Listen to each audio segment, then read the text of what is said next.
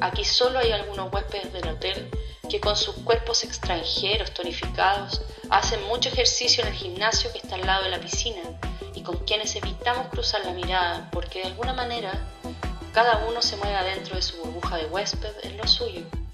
Luego del baño volví a nuestra pieza y llamé a mi madre para contarle de la piscina y mis desventuras, pero estaba demasiado ida para conversar. No sé si tenía sueño u otra cosa. Se limitó a desearme un lindo viaje y pronto ya estaba cortando el teléfono, dejándome con las ganas de parlotear sobre mis frustraciones y hallazgos. Sé que he sido poco aventurera, que debería salir sola por las calles de Sao Paulo a sentir su pulso vibrante, pero no tengo demasiadas ganas. De pronto pienso que me preocupan cosas estúpidas como que voy a contar a mi vuelta. ¿Qué pasó con la aventurera que vivía en mí?